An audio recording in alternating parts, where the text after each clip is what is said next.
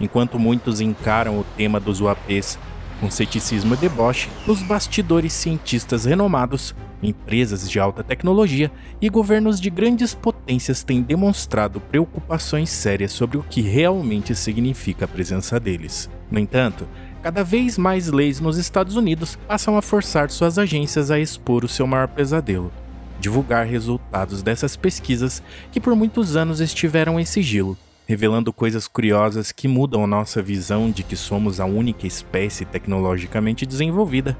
Aliás, perto dessa tecnologia encontrada, nem sabemos ao certo se podemos nos considerar inteligentes mesmo. Por causa disso, eles elaboraram um plano de divulgação para que o mundo entenda o que eles descobriram, sem que essas informações levem a sociedade ao caos e desespero e que, segundo eles, é algo tão assombroso que a divulgação sobre projetos como Cygne, GERD e o Blue Book nos anos 60 seriam apenas a ponta de um colossal iceberg.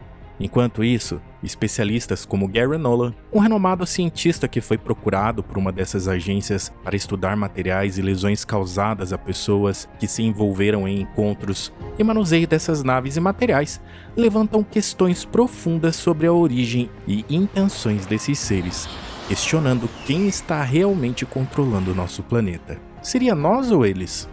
Se quisessem nos exterminar, poderiam claramente, obviamente. Tudo o que teriam que fazer é ir até o cinturão de asteroides e empurrar uma grande rocha em nossa direção. Se eles estiveram aqui o tempo todo, antes mesmo de sermos civilizados, de quem é realmente este planeta?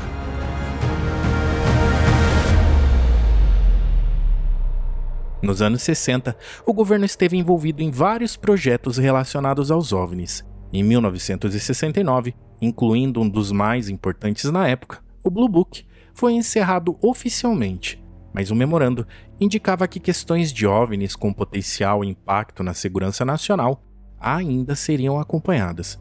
Algum tempo depois, foram convidados alguns indivíduos de renome para uma conferência de grande importância, embora sem revelar o tema principal entre eles o Dr. Hal Puthoff, um físico americano, fundador de uma empresa que pesquisa tecnologias avançadas de energia e propulsão e diretor de alguns programas secretos do governo, também estava presente. Fui contatado por um céu de uma instituição que se dedica à pesquisa, análise e desenvolvimento de ideias para o governo em Washington. Isso foi há algumas décadas. Ele disse: Quero que você participe de uma conferência aqui em Washington. Eu disse, francamente, estou ocupado. O que é sobre? Ele disse, não posso te dizer sobre o que é, mas se você vier e participar, considerará posteriormente como uma das conferências mais importantes que já participou. Bem, como eu tinha respeito por ele e conhecia seu histórico e muitas coisas que ele fez, decidi ir para esta conferência. I did finally decide to come to this conference. A conferência também reuniu pessoas de diferentes áreas, incluindo militares, agentes da CIA e empresários. No evento, foi revelado que se discutiria a possibilidade de revelar ao público a existência de supostos acidentes de naves espaciais por parte da Rússia, China e Estados Unidos. A proposta era analisar o impacto disso em diversas esferas da sociedade. Os participantes começaram a fazer uma lista extensa de possíveis impactos, desde a bolsa de valores até questões religiosas e políticas, e literalmente tudo foi considerado. A discussão se aprofundou tanto que chegou até mesmo a abordar o possível acesso de corporações à tecnologia extraterrestre. Então, o grupo se dividiu em equipes para avaliar os diversos aspectos levantados, como as implicações legais e o desafio de lidar com tantas áreas complexas simultaneamente. No entanto, apesar do entusiasmo inicial, as avaliações resultaram em números negativos, levando à conclusão de que lidar com todos os aspectos ao mesmo tempo seria impossível.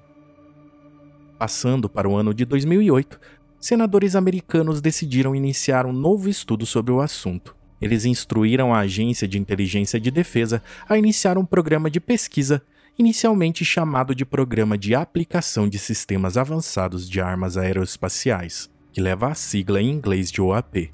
Essa agência posteriormente se transformaria no Programa de Identificação de Ameaças Aeroespaciais Avançadas e que funciona até hoje. Na época, a principal preocupação era compreender o avanço de outras nações em tecnologia aeroespacial e como isso poderia afetar a segurança nacional. A lista de áreas de potencial ameaça relacionadas aos fenômenos aéreos não identificados era impressionante. Ela abrangia desde sistemas de propulsão até efeitos humanos. Isso sugeria que os legisladores estavam cientes de algo substancial por trás do fenômeno. Apesar das tentativas de acessos a materiais relacionados a esses objetos, incluindo negociações para compartilhamento de informações, os desafios de segurança impediram um progresso significativo. Depois da conferência, surgiu a ideia de realizar uma pesquisa sobre o futuro da tecnologia aeroespacial até o ano de 2050.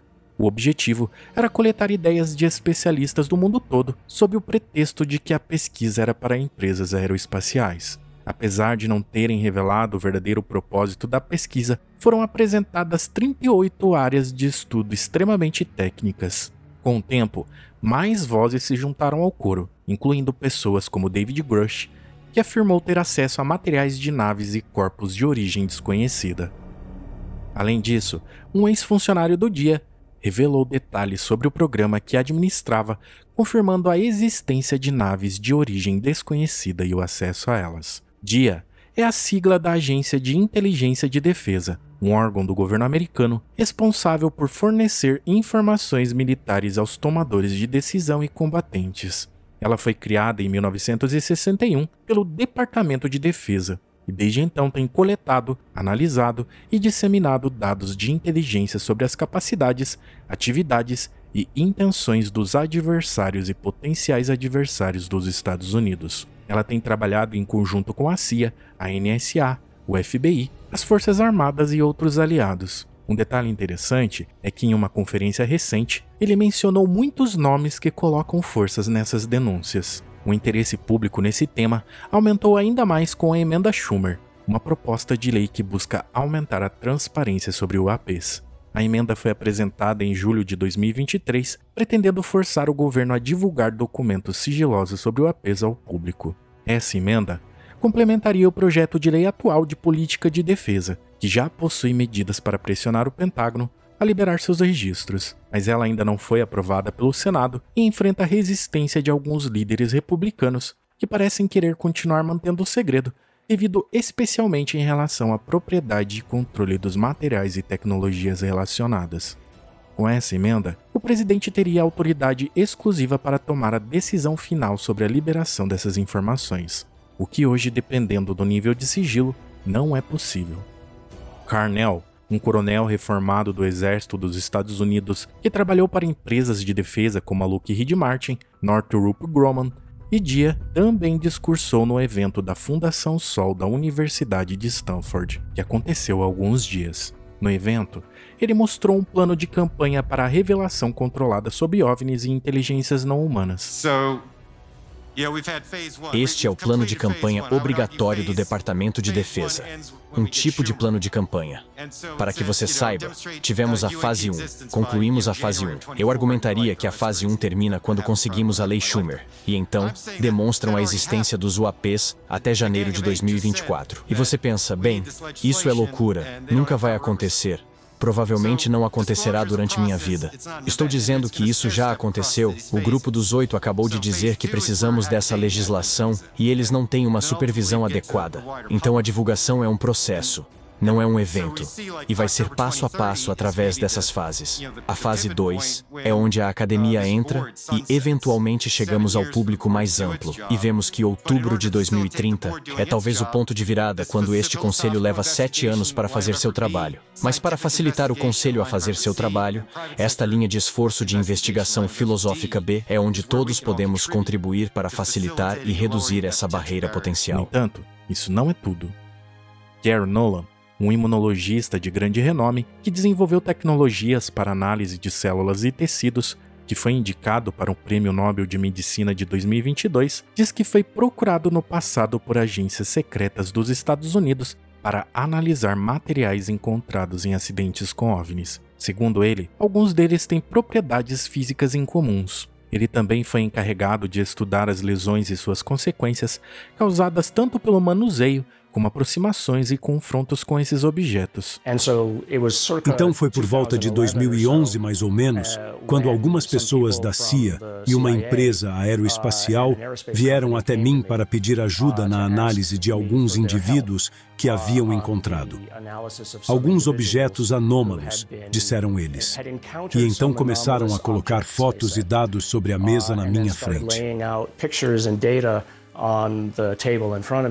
Eles estavam lidando muito sério a respeito disso, porque me disseram naquele momento que essas pessoas morreram. E então, eles me mostraram algumas imagens cerebrais de indivíduos que haviam sido lesionados e cicatrizes internas que você pode ver através de ressonâncias magnéticas. São os russos? São OVNIs ou qualquer outra coisa? O fato é que há dados que dizem que algo está acontecendo. Quem eram essas pessoas que foram feridas? Eram militares, pessoas agentes de inteligência no terreno e um piloto. Na verdade, alguns pilotos que chegaram perto o suficiente e sofreram alguns tipos de efeitos. Chegaram perto o suficiente de quê? Algum tipo de quê? Algum tipo de objeto. Por que você acha que o Departamento de Defesa ou o governo, de maneira mais ampla, mentiu sobre isso por tanto tempo? Acho que eles estavam apenas com medo de admitir que não têm controle sobre o espaço aéreo esse é um dos motivos, mas também volta para o que eu estava dizendo antes. Nós temos os dados, mas na medida em que há uma prova de que há algo mais aqui, eles não queriam que ninguém soubesse sobre isso, porque estão com medo da reação que poderia causar nas pessoas. Parece que no mundo em que você vive é dado como certo, é assumido como verdadeiro que essas coisas são reais. Sim, é 100% real. Não há qualquer dúvida sobre isso. Uh, Os dados são reais, isso é real. E precisamos prestar atenção nisso, porque é simplesmente anticientífico não estudá-lo. Então, por que a empresa aeroespacial que você não nomeou estariam interessados em encontrar, junto com a CIA, a resposta para essas perguntas? Tecnologia. Se você viu os relatórios sobre como essas coisas se movem, de zero a milhares de quilômetros por hora, aceleração e desaceleração instantâneas e viagens transmédias. Do ar para a água, você quer dizer? Sim, nós não podemos fazer nada disso. Não sabemos como é feito. E isso significa que há um nível de física que pode ser apreciado e pode ser aproveitado. Então você está cercado por pessoas que estudam essas coisas para viver. Certo. As pessoas mais conhecedoras sobre esse tema no mundo. Qual é a impressão geral deles sobre o que isso pode ser? Que isso não é da Terra. Essa crença geral de que esses objetos, esse seja lá o que for, vem de fora de nossa atmosfera ou vem de debaixo dos oceanos? Ambos, eu acho. Seja lá o que for, está claro que estão aqui há muito tempo e não se importam tanto conosco. Mas, se quisessem nos eliminar, poderiam. Então, a próxima pergunta é: se eles estiveram aqui o tempo todo, antes mesmo de sermos civilizados, de quem é realmente este planeta? É isso aí, pessoal. Espero que tenham gostado. Compartilhe com a gente o que você pensa sobre isso, inclusive se tiver suas dúvidas. E se você ainda não faz parte da nossa comunidade, não se esqueça de nos seguir e avaliar nosso podcast com 5 estrelas no seu aplicativo de podcast favorito. Valeu demais e vejo você mais uma vez ainda nesta semana.